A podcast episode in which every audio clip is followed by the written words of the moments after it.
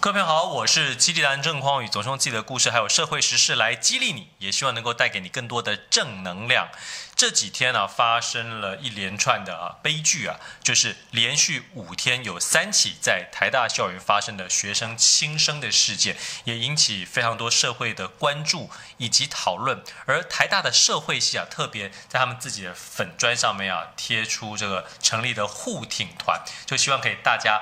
互相的支援协助啊，避免未来这种悲剧再发生。那么焦糖哥哥呢，在这个时候居然在人家的粉砖上面说啊，哎，大家呢发生这样的事情非常的遗憾。那如果大家不嫌弃的话呢，可以来我的餐厅用餐，找我聊聊天。我们餐厅的肉呢都是经过合格检验的。简单讲，就是被大家批评说他想借这个事件来蹭流量啊。那么非常多人就开始抨击他，于是他紧急删文，最后连自己的脸书都关闭了。针对这个事件呢，我是这样子看的，我跟各位说啊，作为一个事业经营者啊，找到机会想要做这种自己餐厅或者自我行销。我认为呢是非常正常的，可是你的方法不对呀。说到蹭流量，大家都在蹭流量，你知道吗？你现在看到所有的一些社会事件呐、不管是钟明轩的事情啊，不管是美国川普总统大选的事情啊，有多少的名嘴网红不是都拍影片来讲这些事情吗？包括我，因为其实我们都知道啊。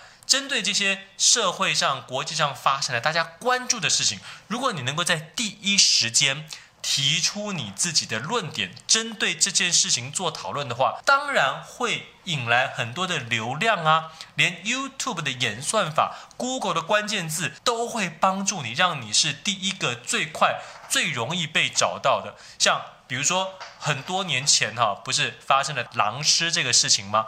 我也立刻拍了一个判读与防范狼师的三个方法。当时呢，这个影片拍出来，我们丢给苹果日报的时候，我们立刻就知道一定会被采用啊。丢给风传媒的时候，这他们一定会转载啊。为什么？因为它他真的就是切中了时事，是大家最关心的一些话题嘛。哦，所以我认为，作为品牌的经营者或者餐厅的经营者，你想要借由各种事件来行销自我，这。绝对是没有问题的，你的这个想法没有问题，可是。你的做法有待商榷啊！大家有没有想过，如果我们的焦糖哥哥他不是在人家的粉砖上面留言说，哎，可以来我们餐厅吃饭，跟我聊聊，我们餐厅的肉品都是经过合格检验的。他如果不是这样讲，而是讲说啊，发生这件事情真的非常的遗憾。那么，如果各位台大的同学啊，想要找人聊一聊，欢迎来找我。哎，各位，这什么意思啊？你不提到自己的餐厅啊，但是来找我，什么意思呢？我每天都在餐厅嘛，所以来找我当然就是来我餐厅。那你来餐厅会不用餐吗？基本上就自然会用餐了嘛。我认为哦，我们所有在做这种针对时事、针对突发事件，你立刻想要评论来增加自己的声量还有知名度的时候，你这么做不是不行，可是一定要保持一个正向的、温暖的这样子的心态来做出你的评论的话。我认为就会有非常多人是愿意支持你、称赞你、鼓励你的哦。所以像我自己也是，每一次针对任何一个事情，我都告诉我自己一定要有跟别人不同的观点。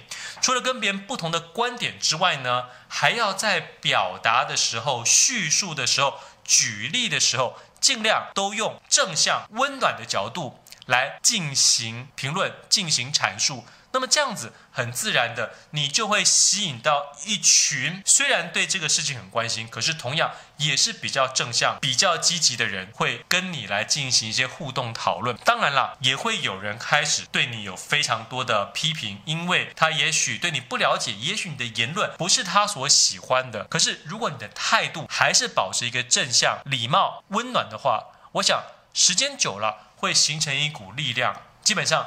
在你的板上留言的人都会是跟你差不多想法的人，这是我看待这件事情的时候想要给大家提供的意见。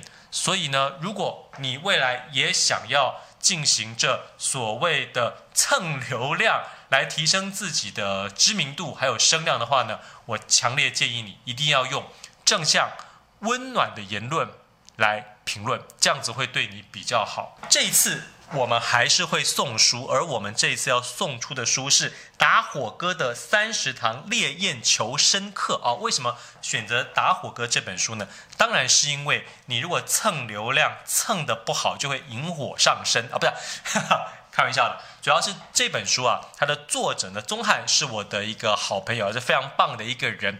本身呢，有非常多年的打火的经验，是一个非常优秀的消防员，而他也不藏私在书中告诉我们很多，在面对火灾的时候可以怎么样求生，不仅自保，也保护你自己的家人还有爱人，非常重要的一本书。我希望你跟我们的影片留言互动、按赞、分享。我们就会找出一位幸运的朋友，我要把这本书送给你。希望你和你的家人，如果不幸诶遇到火灾的时候，都能够顺利的逃生。那么我们下一次的影片再会喽，拜拜。